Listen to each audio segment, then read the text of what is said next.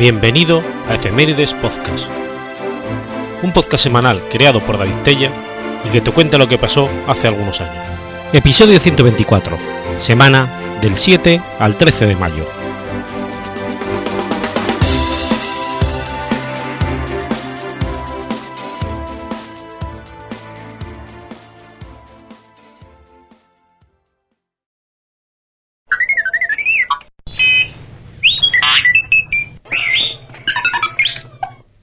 7 de mayo de 1861. Nace Rabindranath Tagore.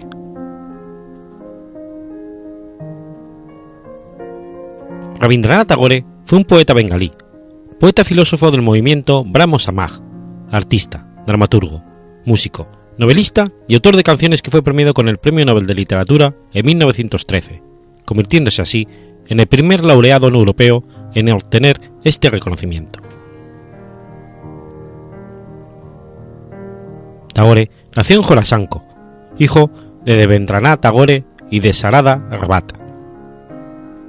Devendranath Tagore formuló la fe Brahmo propagada por su amigo el Raja formador Ramon Hu Roy. Devendranath se convirtió en la figura central de la sociedad Brahmo después de la muerte de Roy, a quien respetuosamente se le trataba de Mahaserishi por parte de sus seguidores. Tagore fue el menor de 14 hijos. De niño, vivió una atmósfera de publicación de revistas literarias y de representaciones musicales y de teatro. En el 78, Tagore viajó a Victon, en Inglaterra, para estudiar en la escuela pública.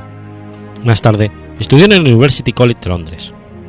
Sin embargo, no terminó sus estudios y dejó Inglaterra después de una estancia de un año. Esta exposición a la cultura inglesa y a su lectura se infiltraría en sus primeros escarceos con la tradición de la música bengalí para crear nuevas formas de música. A pesar de ello, Tagore no abrazó nunca completamente las rígidas normas inglesas ni la estricta interpretación de la tradicional religión hindú por parte de su familia en su vida o en su arte, eligiendo en su lugar tomar lo mejor de ambas esferas de experiencia. El 9 de diciembre de 1883, Tagore se casa con Mirignali Devi. La pareja tuvo dos hijos y tres hijas, varios de los cuales murieron en sus primeros años. Por esa época, se había convertido en el centro de atención del mundo literario con varias obras, incluyendo un poema largo adaptado al estilo Maitili, del que fue pionero Vidyapati, que a su vez reclamaba que pertenecía al poeta perdido llamado Balanushima. Su reputación se consolidó con recopilaciones como Samaya Sangita, que incluye el famoso poeta poema El grito de la cascada. En 1890, Tagore se marchó a gestionar las propiedades familiares en Seleidaja, una región estuaria situada en el actual Bangladesh, donde vivió en una casa barco sobre el sistema tributario del río Padma. Trabajos en este periodo tales como Sonartari, Citra, Okata o Kagini terminaron de mostrarle como poeta. Además, estaban ganándose también una reputación como ensayista, escritor de obras y de historias cortas, reflejando la vida del pueblo que veía a su alrededor, haciéndole obtener considerables elogios. En 1901, Tagore dejó Silaidaja y se trasladó a Santiniketan, en Bengala Occidental, donde puso en funcionamiento una escuela experimental. Su padre le había dejado propiedades en ese lugar. Esta escuela, establecida según la tradicional estructura para marcharla de los estudiantes viniendo, viviendo junto a su gurú en una comunidad autosuficiente, fue un imán para grupos internacionales de talentosos estudiantes, artistas, lingüistas y músicos. Continuó escribiendo, con obras tales, tales como Neibadya y Keiya, que fueron publicadas durante este periodo. Desafortunadamente, su mujer murió, y también lo hicieron una de sus hijas más queridas y un hijo, dejándole destrozado. En respuesta a algunos admiradores ingleses, tales como el pintor William Rothenstein, Tagore comenzó a traducir algunos de sus poemas en verso libre. En 1912 marchó a Inglaterra llevando con él un puñado de sus traducciones. En las conferencias que allí dio, estos poemas conmovieron a varios ingleses, más notablemente al poeta anglo-irlandés W. B. Yeats y al misionario inglés Charles Andrews. En noviembre de ese mismo año se suspendió al serle concedido el Premio Nobel de Literatura, por un conjunto relativamente escaso de obras traducidas, cuyo centro era Gitanjali. Junto con Charles Andrews y W. Person, Tagore se embarcó en 1916 en un circuito de conferencias que le llevó a Japón y los Estados Unidos. Sus traducciones se multiplicaban. Durante un descanso de cuatro meses en Japón, Tagore escribió De Camino a Japón y en Japón, que fueron posteriormente recogidos en el libro Japan Yatri. Durante este viaje, Tagore denunció el chauvinismo nacionalista y los nacionalismos beligerantes de forma mundial, incluyendo el de los propios japoneses y estadounidenses. También sería autor del ensayo Nacionalismo en la India, enfocando el tema desde el punto de vista de su tierra natal. Esta posición le hizo recibir muchas críticas, aunque también le hizo ganar los elogios de pacifistas como Raymond Roland. Las labores de Tagore como asistente y mentor en Satiketan le tuvieron ocupado durante los siguientes años, dando clases en las mañanas y elaborando personalmente los libros de texto de los alumnos durante las tardes. Tagore escribió varias canciones apoyando el movimiento indio de independencia. Tras la masacre de Amisrasar en 1919, en señal de protesta, rechazó el título de caballero que anteriormente le había concedido la corona británica en 1915. Su sentimiento profundo era que la nación solamente podía ser despertada por medio de la educación para todas las personas. Y otros puntos de vista se reflejaron en su escuela de Santiquetán. En su viaje de Perú, contrajo una enfermedad que lo obligó a hacer reposo en Argentina durante dos meses en 1924. Allí conoce a la escritora argentina Victoria Ocampo, con quien entablaría una gran amistad. Ella le pagaría su estancia en Buenos Aires, en la Quinta Mira al Río, los dos meses que él estuvo en reposo. En su estancia, él escribió un poema de amor para Victoria que el bengalí la tituló Puravi, en un volumen dedicado a Vijaya, como él cariñosamente la llamaba. Antes de morir, le compuso otro poema hacia ella, contando la admiración de ser una mujer transgresora para la época. En 1930 se volvieron a ver, ya que Vittorio Campo organizó una exhibición en París con los extraños dibujos que Tagore componía en sus manuscritos. Tagore comenzó a pintar a los 60 años, realizando varias exitosas muestras de su arte en gran parte de Europa.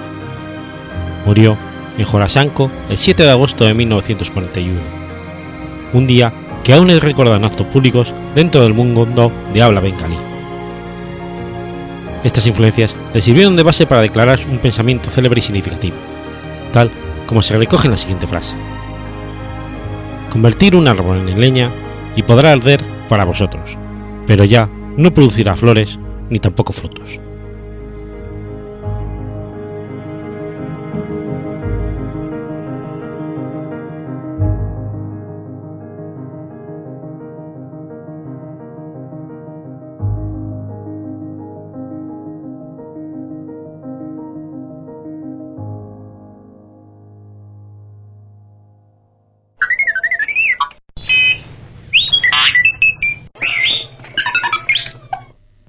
8 de mayo de 1886. John Stitt Pemberton inventa la Coca-Cola.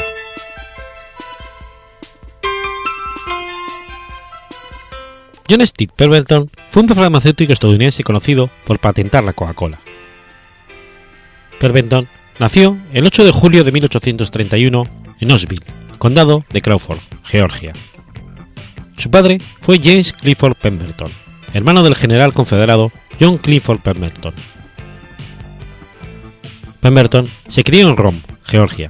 Entró en el Redford Medical College de Georgia en Macon y en 1850, a la edad de 19 años, obtuvo la licencia para ejercer la profesión de farmacéutico. Poco después, conoció a Anne Elisa Clifford Lewis, de Columbus, que había sido estudiante de la Westland College en Macon. En 1853 se casaron en Columbus y tuvieron un hijo, Charles New Pemberton, que nació en 1854.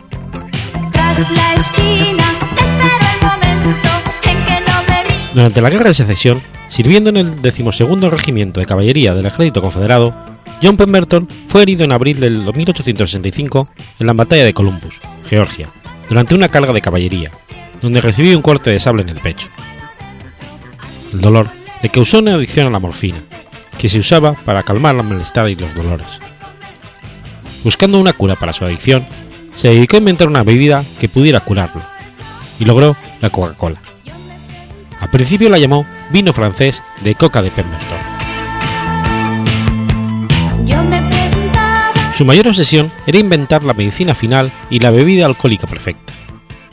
Entonces, descubrió informes sobre las virtudes de la planta de coca, que tenía fama de actuar como estimulante, ayudante de la digestión, afrodisíaco y que prolongaba la vida. En ese momento, tuvo claro que su bebida iba a girar en torno a la coca, ignorando que la coca, encontrada en la hoja de coca, puede resultar adictiva. En 1885 agregó nueces de cola a una nueva bebida que había creado, esta vez sin alcohol, pero con jarabe de azúcar. La fórmula definitiva estuvo lista el 8 de mayo de 1889. En un primer momento, quería encontrar la cura de los dolores de cabeza y la ansiedad. Pemberton experimentó con la nuez de cola y la coca. La bebida, que combinaba lima, canela, hojas de coca y semillas de arbusto brasileño, fue llamado por algunos como el elixir médico.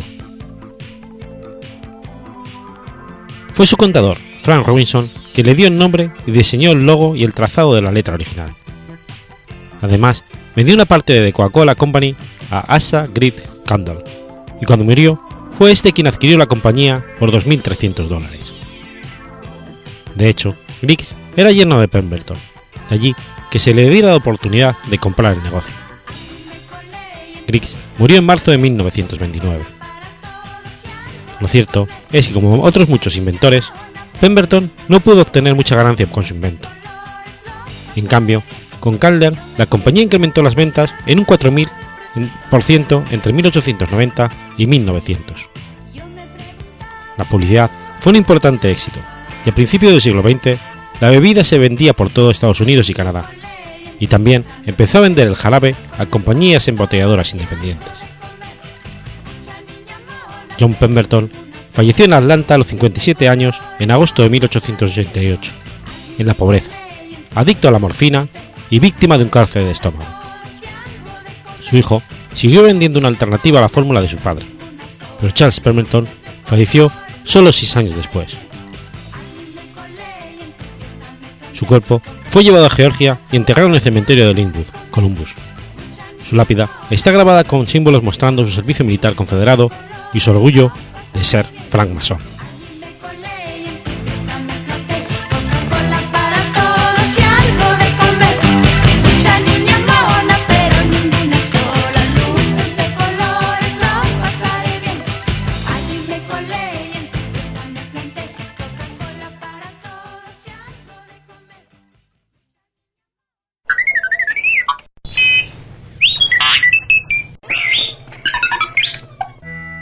...9 de mayo de 1746. Nace Gaspar Monge. Gaspar Monge, conde de Peluse, fue un matemático francés, inventor de la geometría descriptiva. Nació en Meuan, hijo de Jacques Monge, un vendedor ambulante que posteriormente se convirtió en presidente del Colegio de Abogados de la Hermandad de, de Mercerías de Benú y de Jean Roussel. Estudió en las escuelas de Benú y de Lyon y en la Escuela Militar de Messiers. A los 16 años fue nombrado profesor de física en Lyon, cargo que ejerció hasta 1765. Tres años más tarde fue profesor de matemáticas y en el 71 profesor de física en Messiers.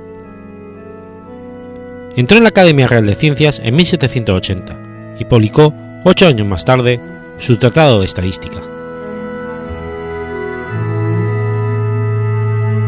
Siendo ya uno de los más importantes científicos de su país, la Revolución Francesa, que apoyó decididamente desde un inicio en 1789, cambió por completo el curso de su vida. Miembro primero de la Sociedad Patriótica, se integró después en los Jacobinos, donde conoció a Robespierre y a Saint-Just, entre otros revolucionarios notorios. En 1792 fue nombrado con otras cinco personas miembro del Ejecutivo Provisional del Consejo. Nombrado ministro de Marina por la Convención, se le pidió reorganizar los arsenales y potenciar las fábricas de cañones. Contribuyó a fundar la Escuela Politécnica en 1794, en la que dio clases de geometría descriptiva durante más de 10 años. Entró en el Instituto de Francia. Mientras buscaba obras de arte durante la campaña de Italia, conoció a Napoleón, quien le encargó, junto con Claude Louis Bellot, que lleva el directorio de ratificación del Tratado de Campofiormo. El 6 de febrero de 1798 salió de París hacia Roma con la orden de entrevistarse con el Papa Pío VI en nombre de la República Francesa, combinándole a renunciar a su autoridad temporal, conservando únicamente su autoridad espiritual. A sabiendas de que la propuesta era irrealizable, ordenó al pontífice abandonar Roma en dos días. Pío VI salió de la ciudad durante la noche del 19 al 20 de febrero de 1798. Después de los abusos del general André Massena y de su despido, Monje nombró los cargos de la nueva República Romana, a excepción de las finanzas. Es invitado a participar en la expedición a Egipto, pero alega que ya está muy avanzada de edad para participar en esta empresa. Sin embargo, Napoleón logra persuadirle y cambiar de opinión. Se convierte en uno de los confidentes del joven general en Egipto, siendo nombrado primer ministro del Instituto de Egipcio, fundado en, en agosto de 1789. Además, preparó un trabajo sobre los espejismos durante su estancia en Oriente. Regresó a Francia con Napoleón el 23 de agosto de 1799, año que publicó su famosa obra Geometría Descriptiva. Fue nombrado miembro del Senado, director de la Escuela Politécnica y conde de Pelusia. La caída de Napoleón hace que le excluyan del instituto y de la Escuela Politécnica. Murió en París el 28 de julio de 1818 y fue enterrado en el cementerio de Père Lachaise. En 1989, sus cenizas fueron trasladadas al Panteón de París. Monge es considerado el inventor de la geometría descriptiva, sistema que permite representar superficies tridimensionales de objetos sobre una superficie bidimensional. Existen diferentes sistemas de representación que sirven a este fin, como la perspectiva cónica, el sistema de plátanos acotados, entre otros. Pero quizás el más importante es el sistema diédrico, también conocido como el sistema monje, que fue desarrollado por este en su primera publicación en el año 1799.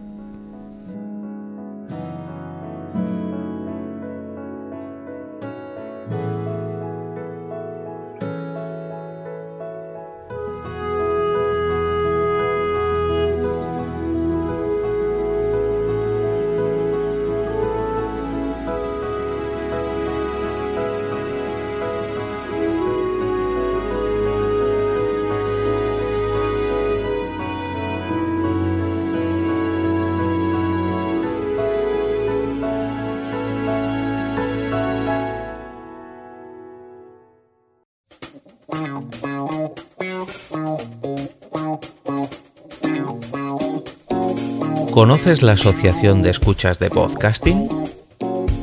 Asespod es el primer lugar de encuentro para todas aquellas personas que escuchan este formato de audio.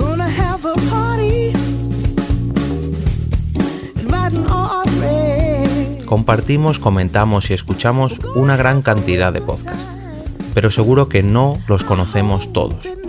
Nos falta este que estás escuchando ahora mismo.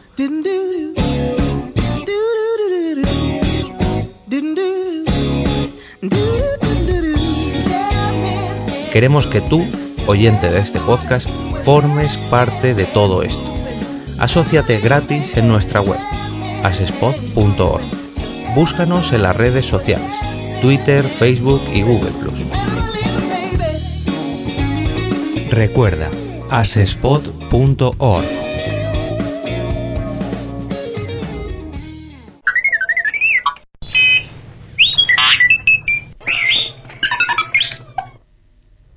...10 de mayo de 1569... ...muere Juan de Ávila.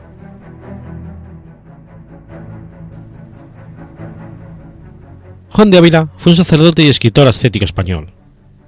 Es, desde 1946, santo patrón del clero español. Tras haberlo anunciado en Madrid el 20 de agosto de 2011, el Papa Benedicto XVI lo proclamó doctor de la Iglesia el 7 de octubre de 2012, junto con la mística alemana Hildegarda de Bingen, durante la misa de apertura de la decimotercera Asamblea General Ordinaria del Sínodo de los Obispos, dedicado al tema de la nueva evangelización. Es el cuarto santo español en alcanzar este título.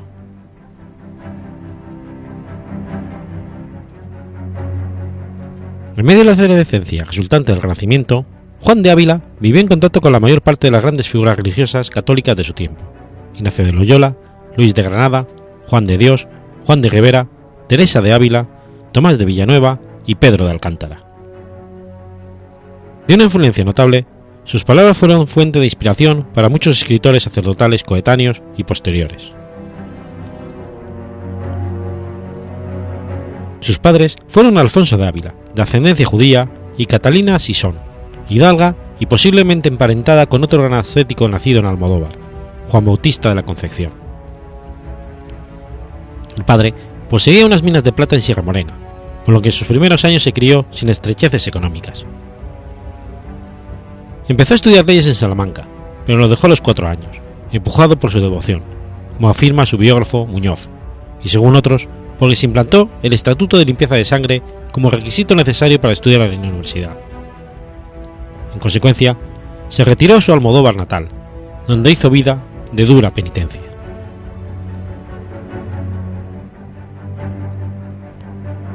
Aconsejado por un franciscano, marchó en 1520 a estudiar artes y teología a Alcalá de Henares. Allí fue alumno de Domingo de Soto y trabó amistad con Pedro Guerrero, futuro arzobispo de Granada. También trató a Francisco de Osuna y tal vez al mismísimo San Ignacio de Loyola. Durante estos estudios fallecieron sus padres y al ordenarse sacerdote en 1526 celebró en memoria suya su primera misa en Almodóvar del Campo. Vendió todos los bienes que le habían legado y repartió el dinero a los pobres, para después dedicarse enteramente a la evangelización, empezando por su mismo pueblo. Un año más tarde se ofreció como misionero al nuevo obispo de Chacala, Julián Garcés, que habría de marchar hacia América en 1527, desde el puerto de Sevilla. Con tal propósito, se trasladó allí con su compañero de estudios en Alcalá, Fernando de Contreras, quien habló de su proyecto con el arzobispo de Sevilla, Alonso Manrique. Este ordenó a Juan de Ávila que abandonara esa idea y evangelizase Andalucía, labor a la que desde entonces se consagró de pleno y por la que se ha llamado Apóstol de Andalucía.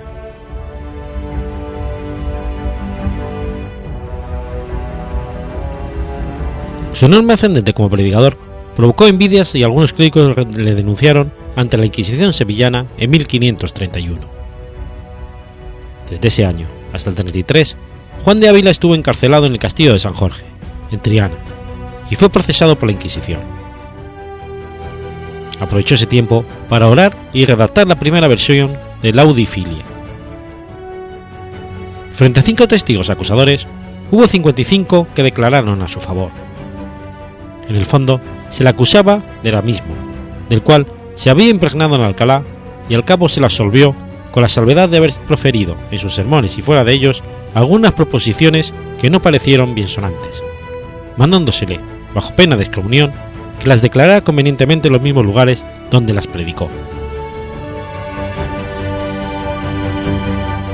Escribió un célebre comentario al Salmo 44 Audifilia, et vide para una señora convertida por él en Écija, Sancha Carrillo, hija de los señores de Guadalcázar, que fue publicada en Alcalá clandestinamente en 1556 y más tarde ampliado y con autorización en Madrid en 1557.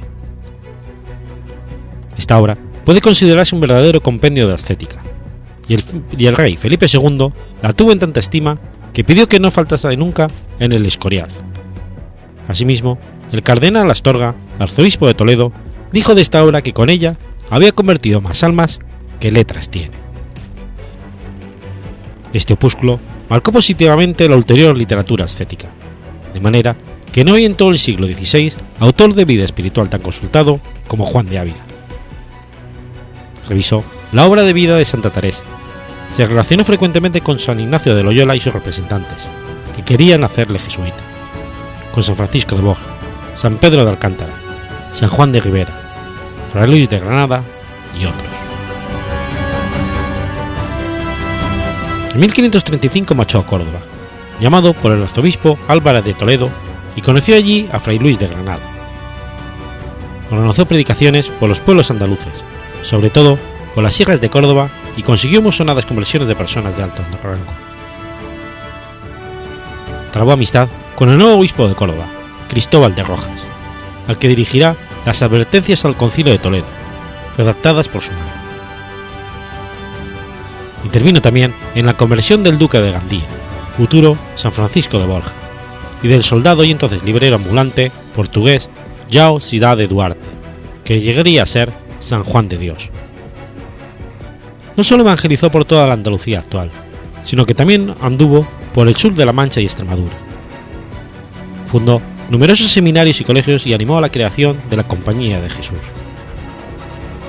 Enfermó en 1554, pero aún siguió en activo 15 años, hasta que empeoró visiblemente en el 69 y murió el mismo año en Montilla, siendo enterrado en la iglesia de la Encarnación de dicha localidad. En 1588, Fray Luis de Granada recogió algunos escritos enviados por los discípulos y con ellos y sus propios recuerdos redactó la primera biografía del sacerdote manchego, vida del padre maestro Juan de Ávila, y partes que ha de tener un predicador del Evangelio. En 1623, la Congregación de San Pedro Apóstol de Sacerdotes Naturales de Madrid inició la causa de beatificación. En 1635, el licenciado Luis Muñoz escribió la segunda biografía de Juan de Ávila, basándose en la de Luis de Granada, en los documentos del proceso de beatificación y en otros que se han perdido, ocultando sus orígenes conversos. El 4 de abril de 1894, el Papa León XIII beatificó a Juan de Ávila, y el 2 de julio de 1946, Pío XII le declaró patrono del clero secular español y Pablo VI lo canonizó en 1970.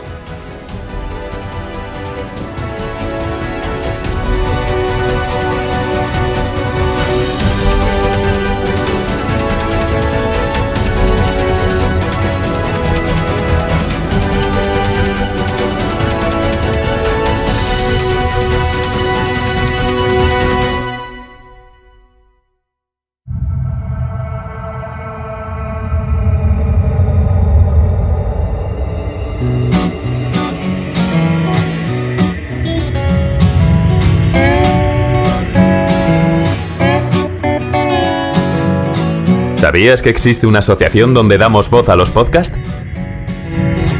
La Asociación Podcast nace con el propósito de aunar intereses relacionados con el podcasting, ofreciendo formación, soporte y una mesa de debate sobre el podcasting, no solo en España, sino también en toda Hispanoamérica.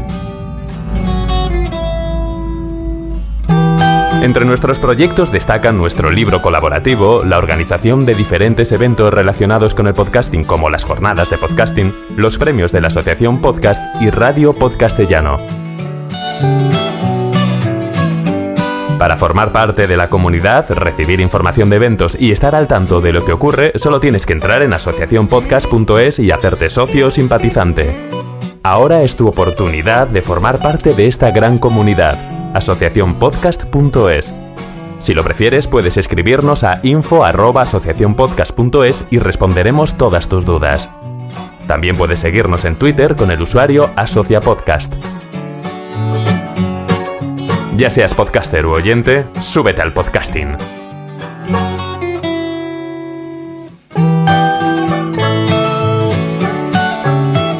Gracias, de nada. Súbete al podcasting.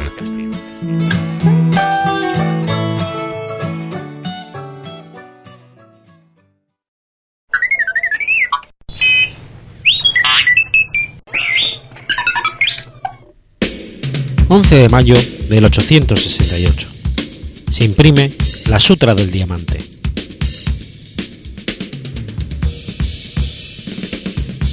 El Sutra del Diamante chino es el libro impreso más antiguo conocido del mundo, impreso en el noveno año de la era Xiantong de la dinastía Tang.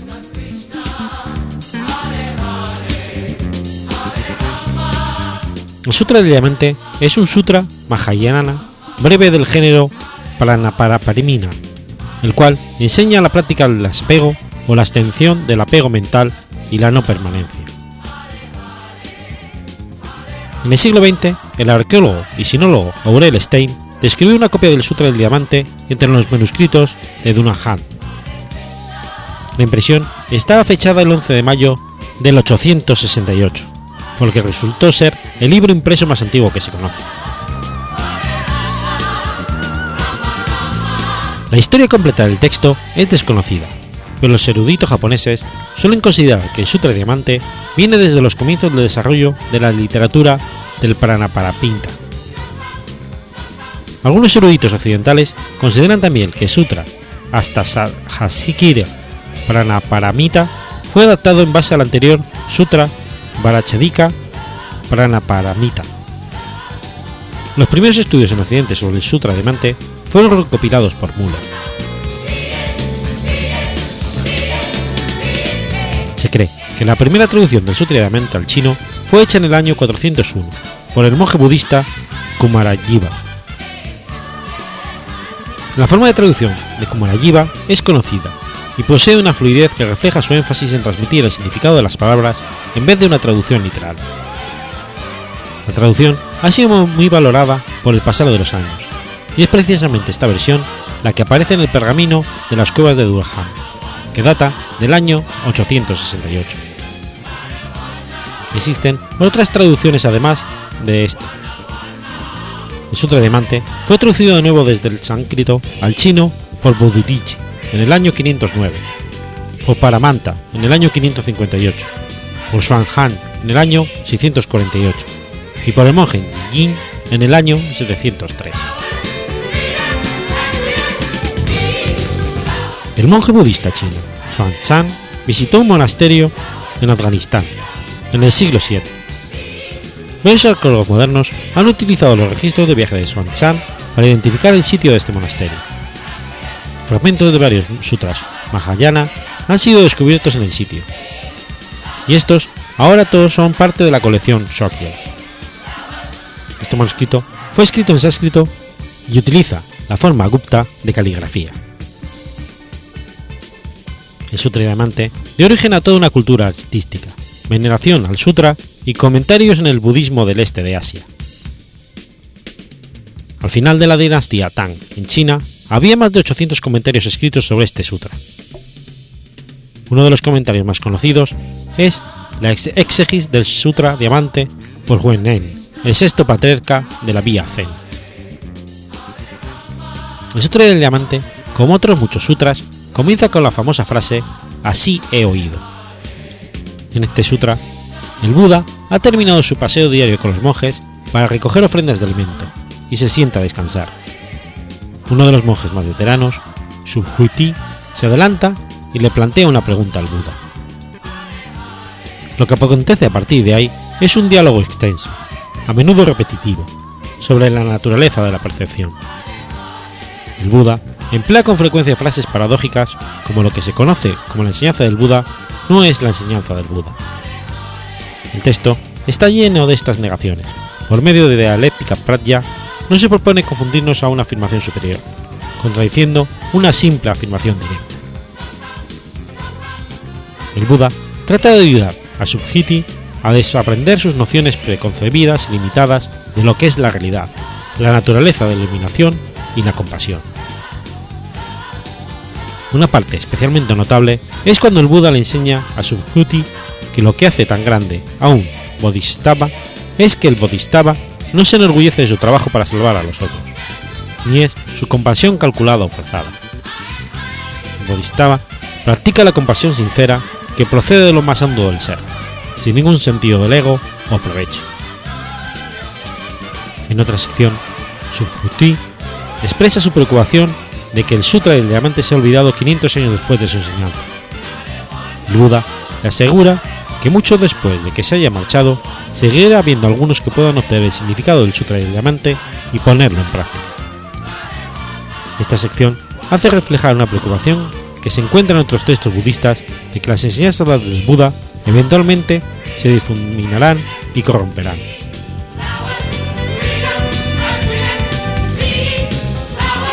Texto resuena un aspecto fundamental de la doctrina o praxis del Chan, el tema de la no permanencia. A menudo se dice en el Sutra del Diamante que si una persona logra poner en práctica al menos cuatro líneas del Sutra, será bendecido en gran medida.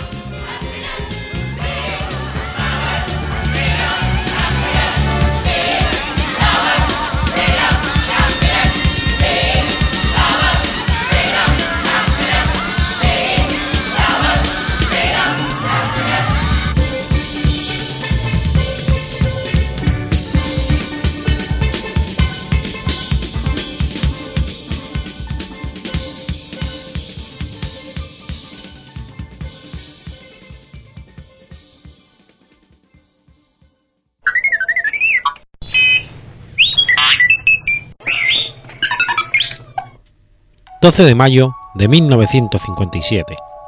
...more Alfonso de Portago... Alfonso Antonio Vicente, Eduardo Ángel Blas García de Borja, Cabeza de Vaca y Leighton, onceavo marqués de Portago, decimotercer conde de la Mejorada y Grande de España, más conocido por su título de Marqués de Mortago, fue un, un piloto español de automovilismo. Participó en cinco grandes premios de Fórmula, siempre en la escudería Ferrari, debutando el 1 de julio de 1956 en Francia, y logró un total de cuatro puntos del campeonato. Compitió en la carrera panamericana de 1953 con Luigi Cinetti.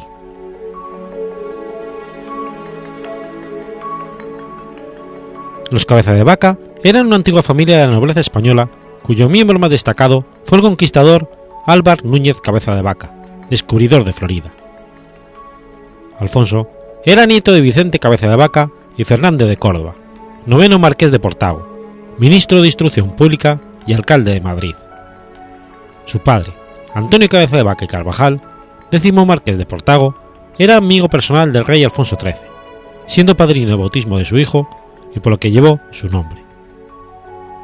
Luchó en la Guerra Civil Española en el bando nacional y murió en 1941, cuando Alfonso de Portago tenía solo 12 años.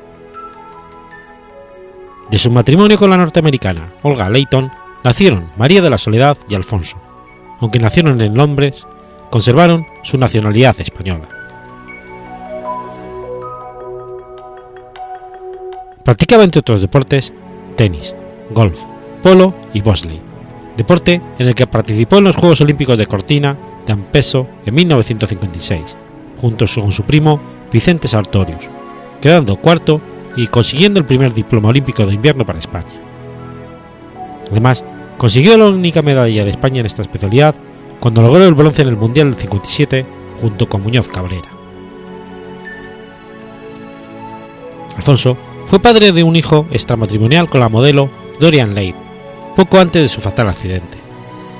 Dos décadas más tarde, el joven, adicto a las drogas, se quitaría la vida arrojándose al vacío a través de una ventana.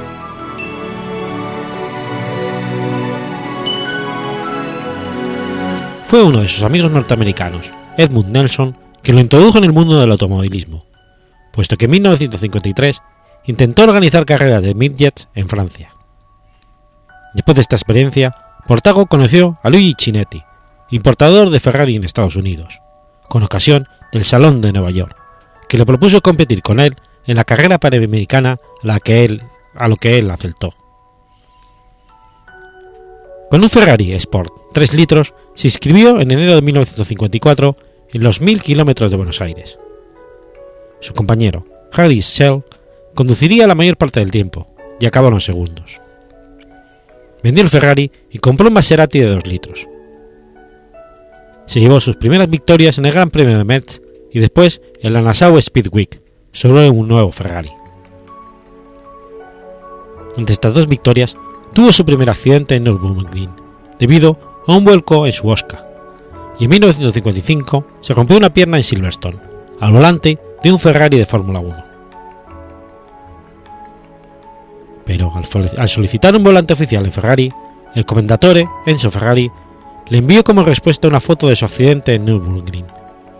Pero en 1956 invitó a Portago a unirse a Fangio, Peter Collins, Eugenio Castellotti y Luigi Musso en el seno del equipo oficial.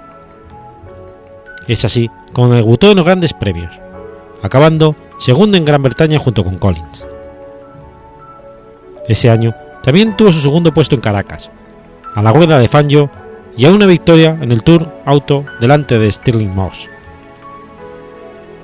Es entonces cuando el campeón confirma que se está presente en la Milla Miglia, una prueba que él no aprecia nada y en la que Ferrari le había obligado a participar, en un telegrama enviado el 8 de mayo, en el que dice, en Ferrari me fuerzan a correr la Milla Miglia.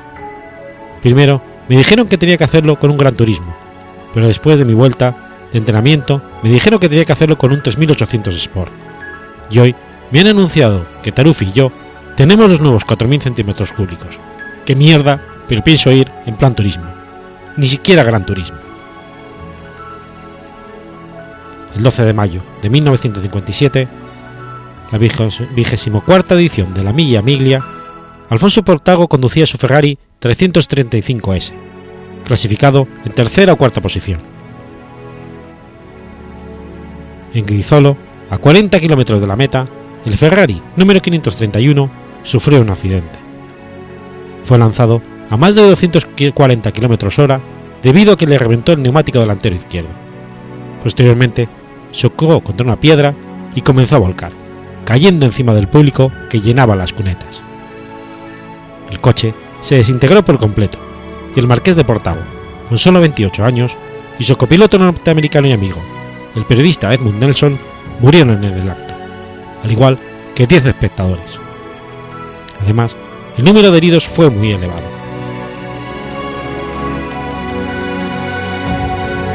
La muerte del marqués causó mucha repercusión en el automovilismo de la época, sobre todo en Italia. Debido a esto, el gobierno nacional prohibió que se disputara la carrera en un futuro.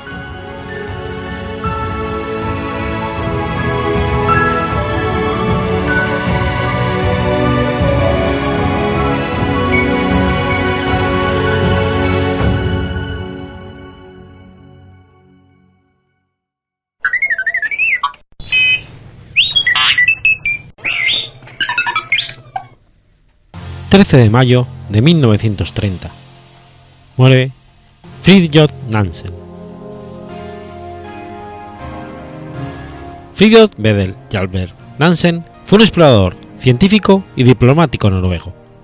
Es considerado una de las personalidades más importantes de la historia de Noruega.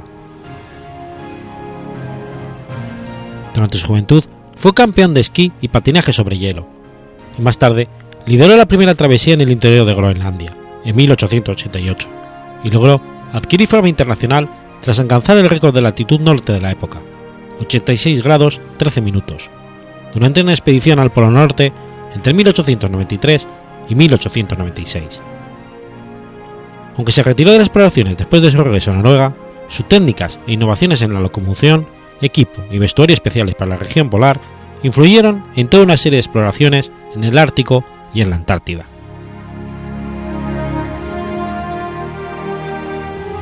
Era el hijo menor de una familia acomodada cuyo padre era abogado. Entró en la universidad para, emprender los estudios de zoología en 1881. Nansen hizo su primer viaje a las aguas de Groenlandia en un barco dedicado a la caza de focas, el SS Viking, en 1882. Una vez obtenido el título universitario, entró en el Museo de Historia Natural de Bergen y comenzó los trabajos sobre el sistema nervioso de los animales marinos. Sus trabajos le apasionan, pero no se adapta mucho a la rutina. Gran deportista y practicante de esquí, de agosto a octubre de 1888 consiguió cruzar el campo de hielo de Groenlandia sobre esquís, de este a oeste, con Otto Sverdrup, Olaf Dietrichson, Christian Christiansen, Samuel Balto y Ole Nielsen Ramna era la primera travesía este-oeste de Groenlandia, un recorrido de 500 kilómetros sobre glaciares con una temperatura de menos 45 grados centígrados. Además, pasó el invierno con los esquimales, a los que estudió hasta mayo de 1889. De vuelta a Noruega, Nansen enseñó en el Instituto Zoológico de la Universidad de Cristiana y publicó artículos y dos libros. La primera travesía de Groenlandia, en 1890, y Vida de los esquimales, en 1891.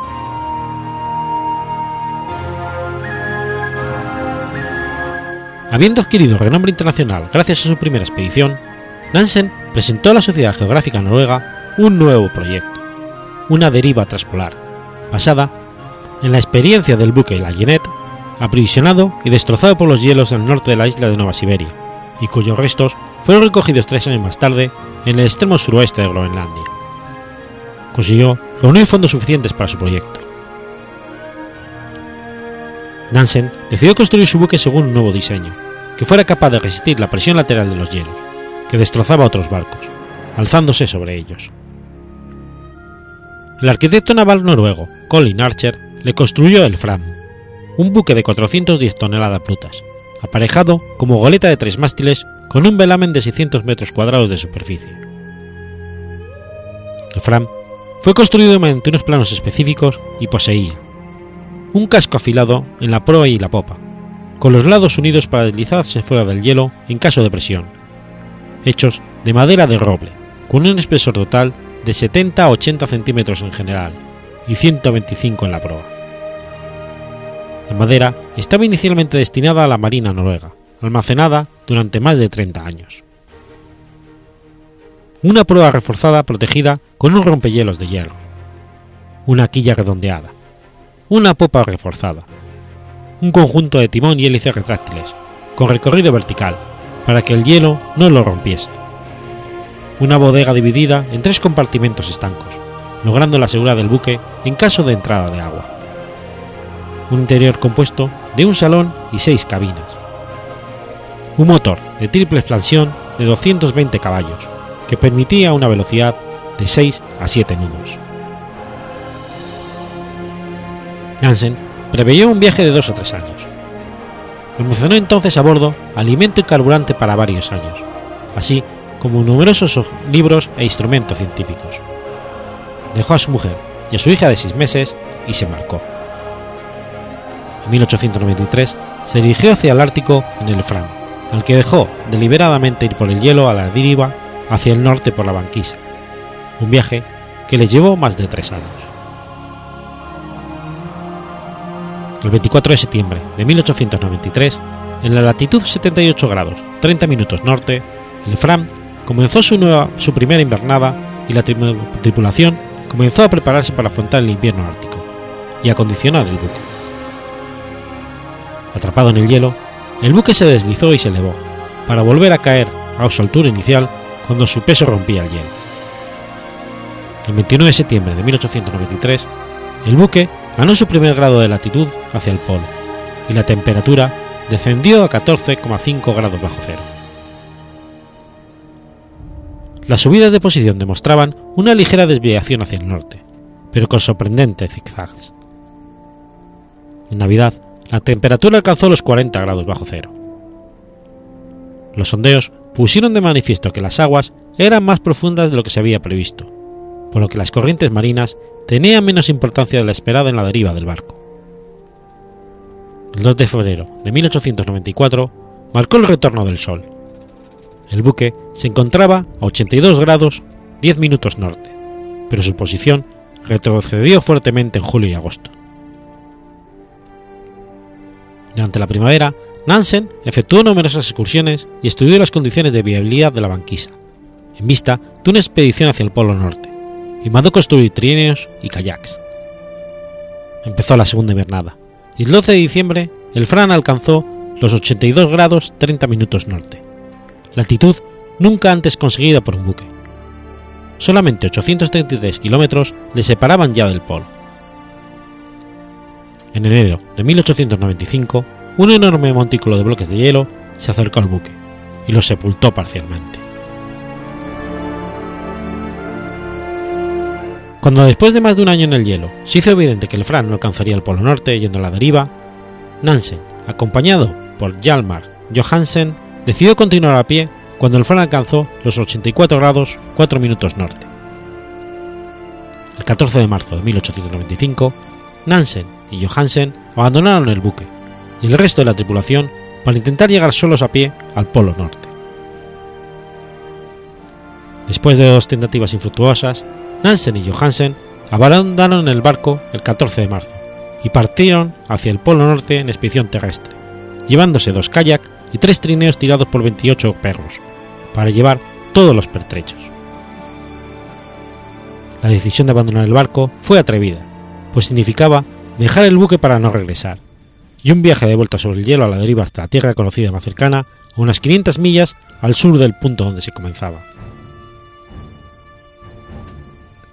Después de un avance, de un avance a veces fácil y a veces muy difícil, el 3 de abril, la posición 85 grados 59 minutos norte es decepcionante.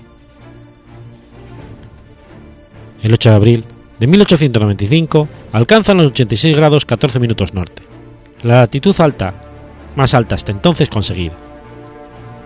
Los dos hombres entonces decidieron parar el avance hacia el norte y retirarse hacia el cabo Fligely, la zona más al norte de la tierra de San Francisco José. No encontraron la tierra que esperaban a los 83 grados norte.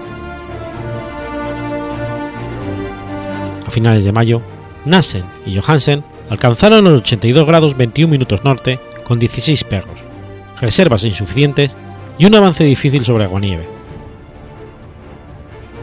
El 22 de junio de 1895 consiguen cazar focas, que les proporcionan suficientes víveres y combustible para un mes. En junio de 1895 tuvieron que usar sus calles para cruzar pistas abiertas de agua, y el 24 de julio atravesaron una serie de islas. Por primera vez, después de dos años, divisan tierra. El 2 de agosto, la banquisa se vuelve impracticable y los exploradores utilizan los kayaks. Se desvían hacia el este y descubren un archipiélago formado por cuatro islas desconocidas y piensan que se encuentran en la costa este de la tierra de Francisco José. A mediados de agosto alcanzan una nueva isla, que llaman Isla Howen, y deciden hibernar. Allí construyeron una cabaña con musgo, piedra y nieves, y pasaron el invierno, sobreviviendo a base de grasa de morsa y carne de osos polares atraídos por los restos de las morsas. Después de un duro invierno, el 28 de mayo de 1896 vuelven a partir sobre la banquisa hacia Spitzbergen, al sur, y alcanzan el cabo de Richfrosen. El 17 de junio, sin saber exactamente dónde estaban, se toparon en el cabo Flora con la expedición británica Jackson Howard, dirigida por Frederick Jackson, que estaban pasando el invierno en la isla. Jackson les informa que estaban de hecho en la tierra de Francisco José. El buque de avituallamiento de la expedición los rescata y vuelve a partir el 7 de agosto para alcanzar el puerto de Bardo, en Noruega, cinco días más tarde. El 27 de agosto de 1896 encuentran el y se dirigen a Tromsø, y hacen en él una entrada triunfal el 9 de septiembre en el puerto de Cristiano. En 1917, durante la Primera Guerra Mundial, Nansen fue nombrado jefe de una delegación noruega en Washington con el fin de negociar un acuerdo para permitir que suministros de comida esenciales cruzaran su bloqueo. En 1919, acabada la guerra, Nansen se involucra en la Sociedad de Naciones como alto comisionado para varias iniciativas, incluida la organización del intercambio de prisioneros de guerra y ayuda a los refugiados rusos en abril de 1920, devolviendo a su país a todos los prisioneros.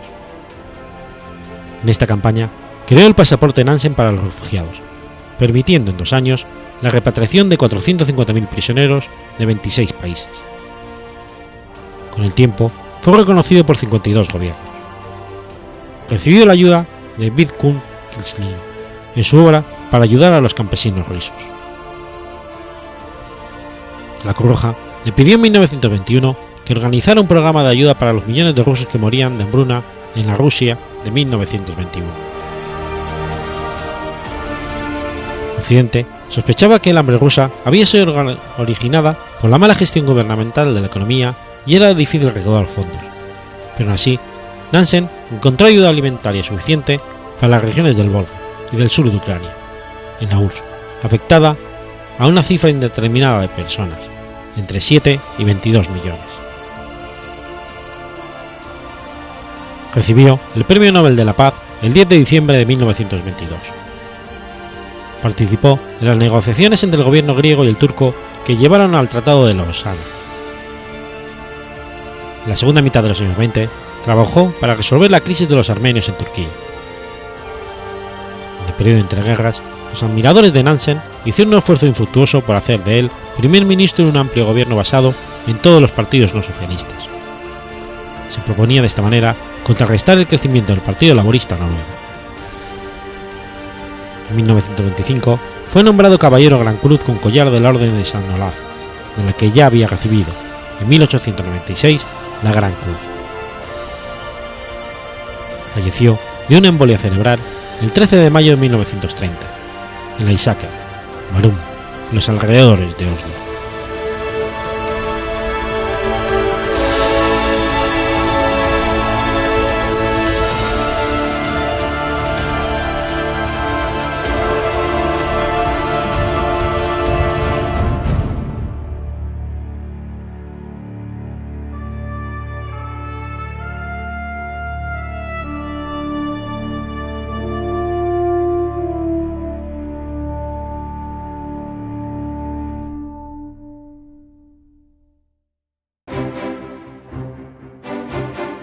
Has escuchado Efemérides Podcast. Si quieres ponerte en contacto conmigo, puedes hacerlo por Twitter a la cuenta arroba efemeridespod o mi cuenta personal, arroba telladavid, o por correo electrónico a la dirección efemeridespod.gmail.com. También puedes visitar la página web efemeridespodcast.es. Y recuerda que puedes suscribirte por iTunes y por iBox, y tienes un episodio nuevo cada lunes.